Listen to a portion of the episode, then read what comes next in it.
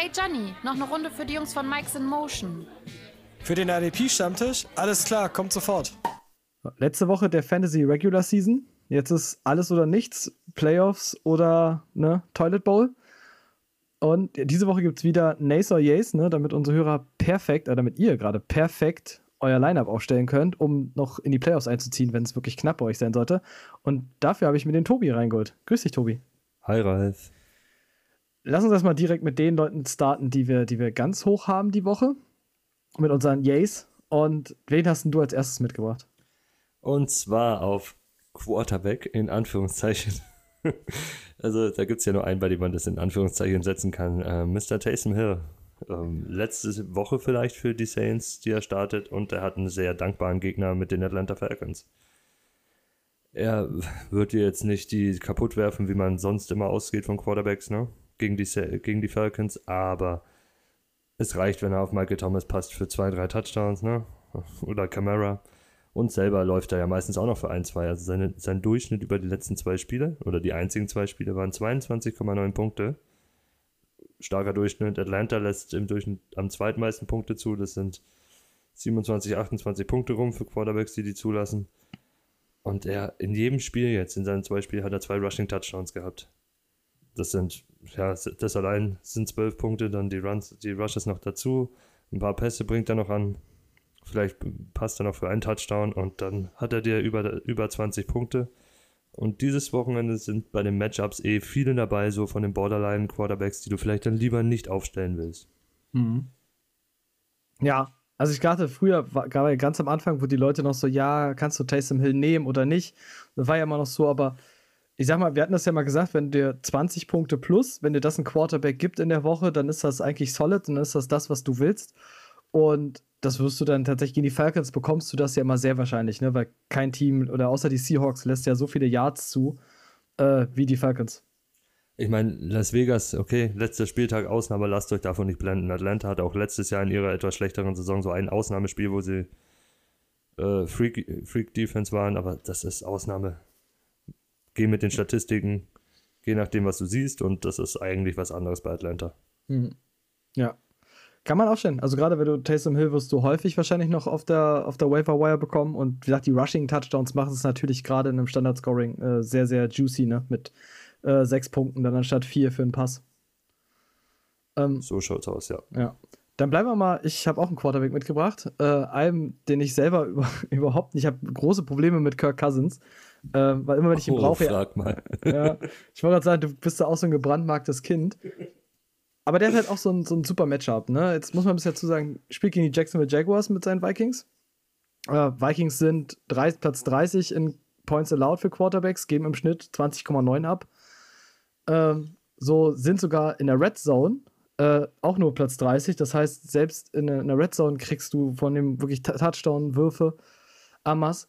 Und hinzu kommt einfach die Entwicklung, die Justin Jefferson in den letzten Wochen einfach hinlegt. Äh, der sich gerade so ein bisschen zum Offensive Rookie of the Year so ein bisschen aufbauscht. Und die Kombination aus schlechter Defense und Adam Thielen sowieso als Konstante und jetzt einem, einem upcoming Justin Jefferson sind für mich ein ganz klarer Way, äh, warum man Kirk Cousins diese Woche starten kann. Ich glaube, ich habe auch gelesen, in den letzten vier Spielen hat er zwölf Touchdowns und nur eine Interception. Also er, ist, er hat einen Streak und so einen solltest du immer mitnehmen, so die Hot Hand, ne? Also ja, und genau. Sehr dankbarer Gegner auch, wie du gesagt hast. Ja, deswegen, ne, gerade die, die Jaguars können das einfach oder verteidigen das einfach aktuell schlecht. Und Kirk Cousins kriegst du definitiv von der Waiver Wire. Also den rostert halt keiner auf Dauer. Das, von daher, da kannst du zuschlagen, noch jetzt irgendwie vorm Matchup, nimm den mit und dann stream dir den und zieh in die Playoffs ein mit dem Quarterback. Gut, dann komme ich mal auf die vermeintlich zweitwichtigste Position, weil sie auch nur begrenzte äh, Topspieler hat, und zwar die Running Backs. Und da habe ich David Montgomery. Ja, wirklich. Wir haben ihn oft genug hingesetzt. Oder euch dazu geraten, ihn hinzusetzen. Jetzt sage ich mal, stellt ihn auf, und zwar nicht allein wegen dem Spiel gegen Green Bay mit 25,3 Punkte, was natürlich sehr stark ist, sondern einfach wegen dem Gegner, den er hat. Und sie spielen gegen Detroit. Und die Lions sind einfach eine der schlechtesten Defense gegen den Lauf. Sie lassen im Durchschnitt im Fantasy 28 Punkte zu. Das, das ist 1,2 Punkte sogar mehr als die, als die Nummer 2. Normalerweise sind es um einiges kleinere Schritte dazwischen. Sie haben 14 Touchdowns durch den Run zugelassen und 7, 7 Touchdown-Catches.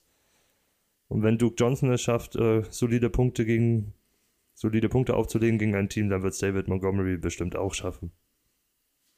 Ja, er trifft sich halt ganz gut, ne, dass die Packers ja Platz 2 sind und die, das Packers-Spiel ja ziemlich stark war von David Montgomery und die Lions halt jetzt Platz 1, also die schlechteste Run-Defense stellen.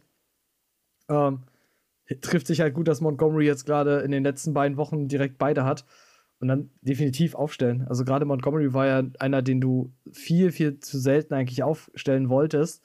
Ja. Und jetzt hat er wirklich kurz vor den Playoffs zwei richtig dankbare Matchups äh, gehabt. Das ist ganz nett. Finde ich auch. ja, kann man so unterschreiben. Ich gehe mal mit ein, der ist ein bisschen tiefer und der ist halt schon wirklich, wenn du. Wir reden mal jetzt davon, du hast massig Verletzungssorgen, so wie ich, mit CMC und Co. Ähm, und brauchtest Running Backs und die Jets sind tatsächlich keine annehmbare, jetzt nicht unbedingt die beste Franchise dafür. Aber nachdem sich mal alle verletzt haben, ist der alte Mann mit Frank Gore der letzte, der noch überbleibt. Und die Jets spielen gegen Las Vegas.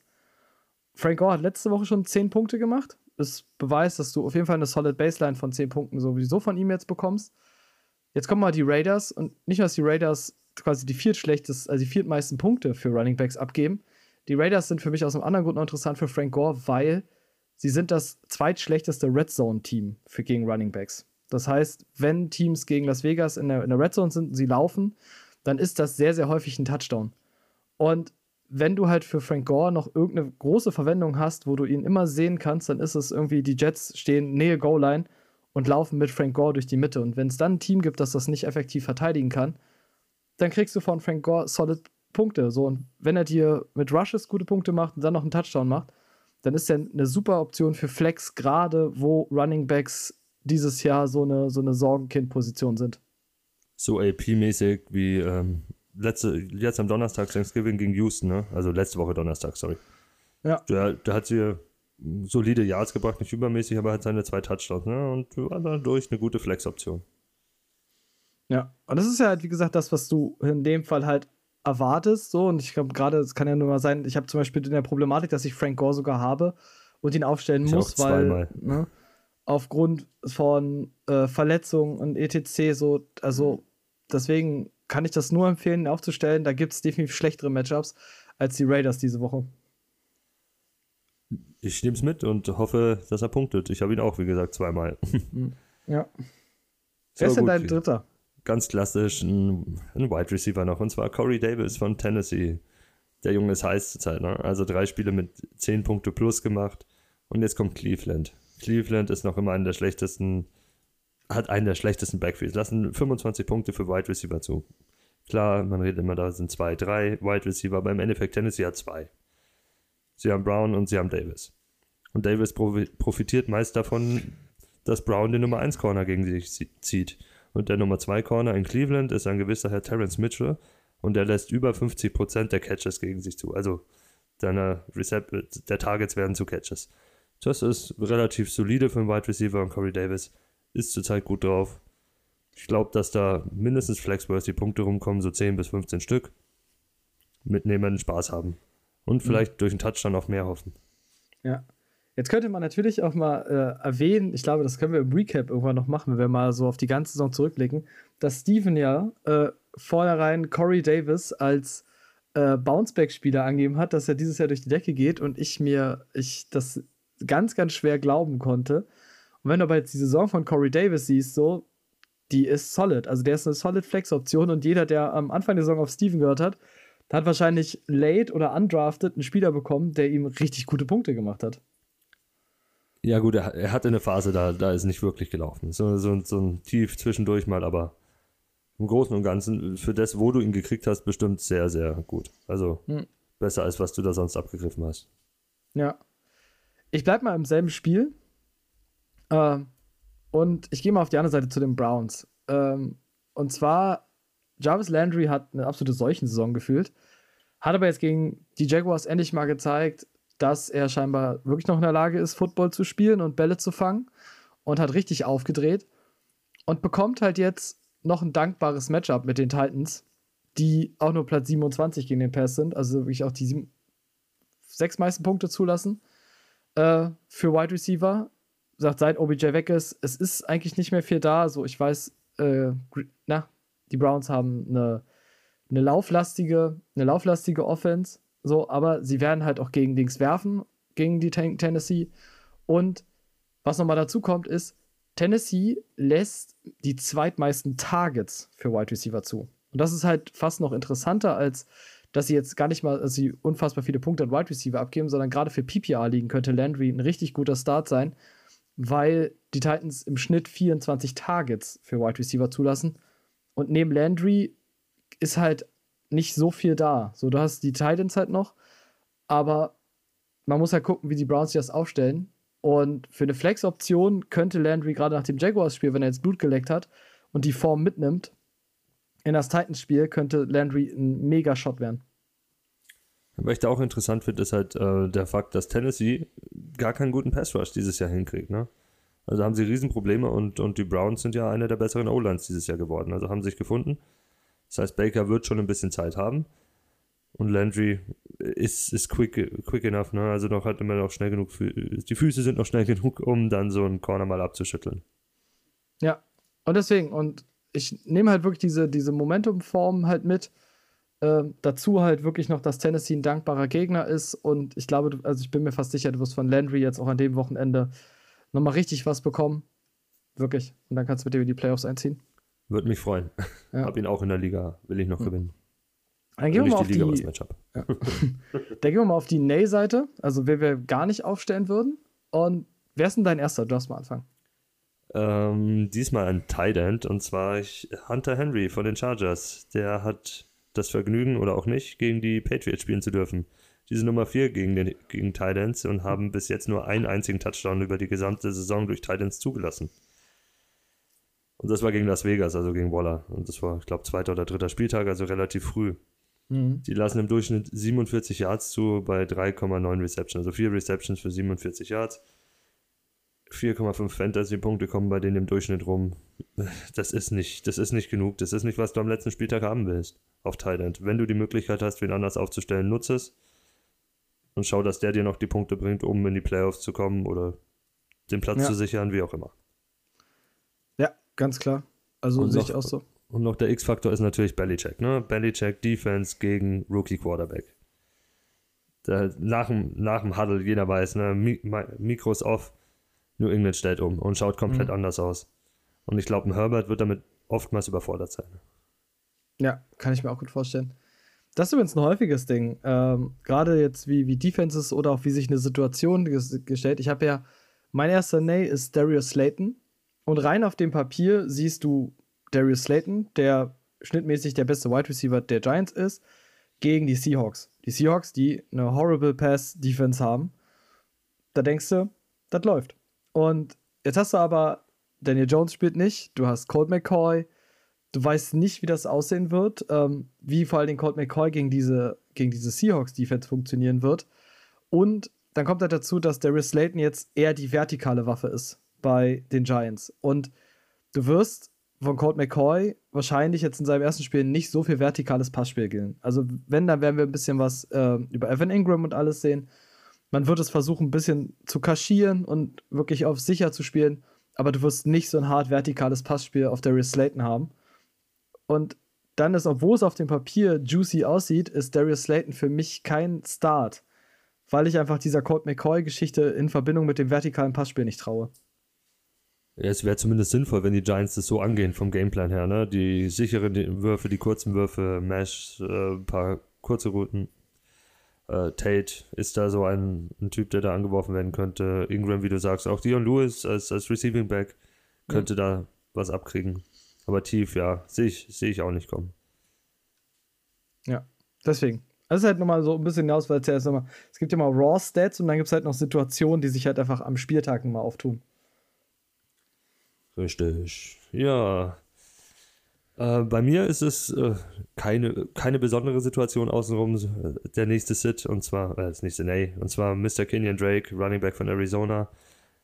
Die dürfen gegen die LA Rams spielen und die Rams sind halt Nummer 5 gegen den Lauf noch immer. Also am, lassen 15,6 Punkte für Running Backs zu im Durchschnitt. Und das ist, wäre mir in dem Fall zu unsicher, weil Drake sich mit Chase Edmonds das komplett teilt. Das ist wirklich ein 50-50 gesplittetes Backfield. Und wenn sie Punkte zulassen, dann eher über den Pass. Verrückterweise. Die haben nämlich über den Lauf nur sechs Touchdowns zugelassen in elf Spielen.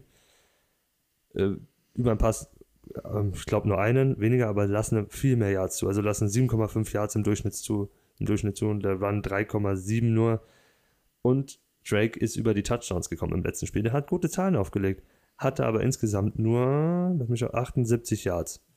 Wenn er seine zwei Touchdowns nicht gehabt hätte, fast drei sogar, wären die Punkte nicht zustande gekommen hm. bei ihm. Die er hat. Und ich glaube nicht, dass er die gegen die Rams holen wird. Ja, es ist ja mal das, was wir jetzt hatten, was ich bei Frank Gore schon hatte. Es kann auch einfach häufig sein, dass dir ein, ein Running Back wenig Yards oder viele Yards kreiert und keine Touchdowns und dann einfach trotzdem keine Punkte macht. Grüße gehen raus an Devin Singletary in der letzten Saison. Der hat nämlich regelmäßig 80 bis 100 Yards gemacht und keine Touchdowns und dann standst du auf deiner Flex-Option mit 8 bis 10 Punkten da, wenn du, wenn du Pech hattest. Miles Sanders. ja, Miles Sanders. Ja, ja, so und und das ist halt wirklich schwierig, weil wenn Touchdowns nun mal so sind ja nun mal so hoch gevalued und dann sind Touchdowns, sieht man jetzt bei Kenyon Drake einfach sehr, sehr viel mehr wert, gerade für Running Backs. Deswegen kann ich es in dem Fall nachvollziehen. Und Drake ist einfach auch nicht äh, konstant. So, du hattest jetzt ein gutes Spiel, aber davor ist es, stand Drake auf dem Feld, dann lief es nicht. Dann kam Edmonds rein, dann lief es auf einmal wieder. Das ist sehr, sehr schwierig und du kannst ihm nicht wirklich trauen. Ja, die, Snap, die Snap-Zahlen sind halt auch wirklich richtig so ausgelegt. Der, der gerade ein bisschen hotter ist in dem Spiel, hat halt 55 Prozent, der andere 45 und es wechselt hin und her. Damit kannst du nicht sicher arbeiten. Und am letzten Spieltag suchst du was Sicheres. Ja, deswegen. Gut. Ich habe auch einen Running Back. Ähm, Todd Gurley spielt ja mit seinen Atlanta Falcons bekanntermaßen gegen die Saints. Ich würde Todd Gurley ganz klar sitten. Das liegt prinzipiell an zwei Gründen. Also zum ersten Mal geben die Saints die wenigsten Fantasy Points für Running Backs ab. Ähm, was ganz klar ist, dann die Usage von Gurley in den letzten Wochen. Dann, dass er ja auch ein bisschen angeschlagen ist. Ich glaube, er war, ich habe jetzt heute nochmal nachgelesen, äh, er ist immer noch limited. Das heißt, er wird sich das Backfield jetzt ohnehin teilen mit Brian Hill äh, und Ito Smith.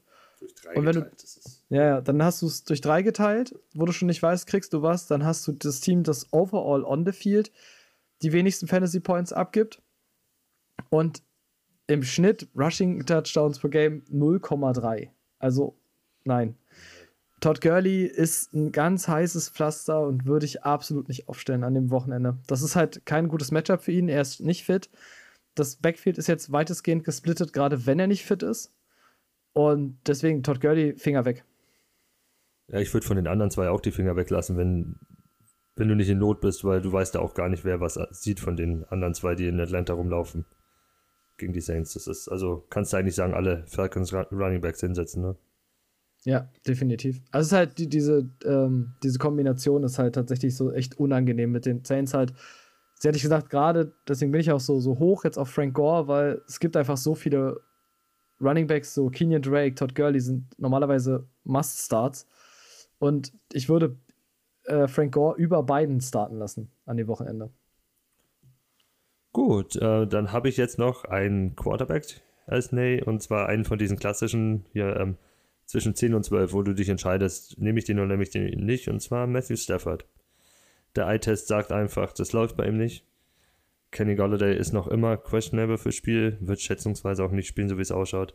Und er hat in den letzten vier Spielen gerade mal einmal mehr als 20 Punkte gemacht. Da haben wir wieder dies, diese Baseline, die wir sehen wollen.